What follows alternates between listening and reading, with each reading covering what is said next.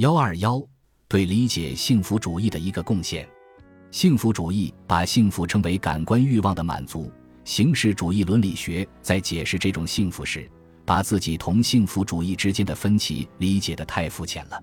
他有意无意地把一种主张强加给了幸福主义：人的所有努力仅仅是为了满足口腹之乐和最基本形式的感官享受。当然，不能否认，有很多很多的人把思想和努力都集中在这些事情上，但这不是社会科学的过错。他不过是指出了此乃一个事实。幸福主义不是劝说人们追求幸福，它只是说明人必然朝着这个方向努力。再说了，毕竟幸福不是仅仅存在于性享受和好胃口之中。活力论的道德观认为，最高的善在于实现自我，在于人的能力的全面发挥。这大概是说出幸福主义者在谈到幸福时心中的想法的另一种表达。强壮健康者的幸福当然不在于做梦。但是，当把这一观念同幸福主义相对照时，他就变得站不住脚了。具有说，生命不是思虑，而是行动。每一个活着的生命都有力量的储存，有能量的剩余。他努力消耗自身，不是因为与之伴随的快感，而是因为他必须消耗自身。义务来自力量，它必然激励行动。我们如何理解他这番话呢？行动意味着目的明确的劳动，也就是说，以反思和计算为基础。居有提出一种神秘的冲动作为道德行动的指南，这是他犯了直觉主义的错误。而在别的方面，他是拒绝直觉主义的。在副业的能力观中，直觉因素甚至表现得更为清楚。他认为，所思所想之事迫切地趋向于实现。但大概只有在行动所服务的目的看上去可预时，才会是这样。然而，对于为什么某种目的表现为善或恶的问题，傅耶没有做出任何回答。当道学家构建一种不涉及人及其生命本性的绝对伦理时，他一无所获。哲学家的雄辩不能改变一个事实，即生命要努力使自身活着，活着的生命是趋乐避苦的。人一旦认识到社会合作的基本原理，他便会毫不犹豫地承认这是人类行动的基本法则。每个人都要活着，并且希望首先为自己而活着。这并不扰乱，而是促进社会生活。因为只有在社会中，并且只有通过社会，个人生命才可能得到更高层次的实现。这是主张利己主义为基本社会法则的学说的真正含义。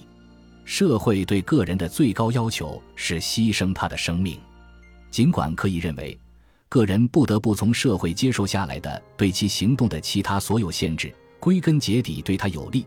但是反幸福主义的伦理学认为，用抹杀个人利益与普遍利益对立的方法，无法对此做出解释。英雄之死或许对共同体有用，但那不是对他的多大安慰。只有以义务为基础的伦理，才能帮助人克服这个难题。但是，我们通过进一步的思考，就会看到，很容易驳倒这种反对意见。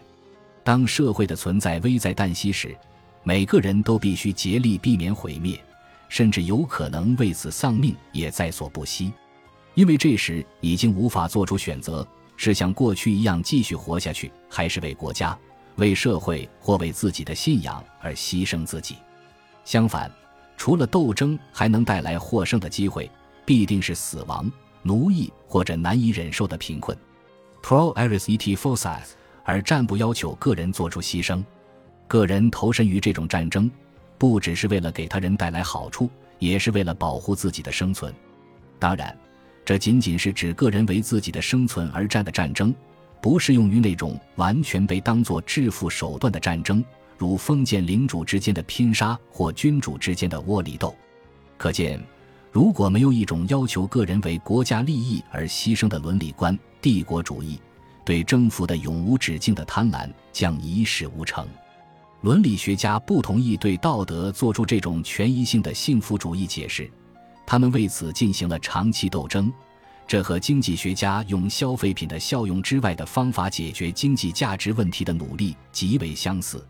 经济学家最为现成方便的观点，就是认为价值以某种方式反映着商品对人类福利的意义，但以这种认识解释价值现象的努力却被一再放弃。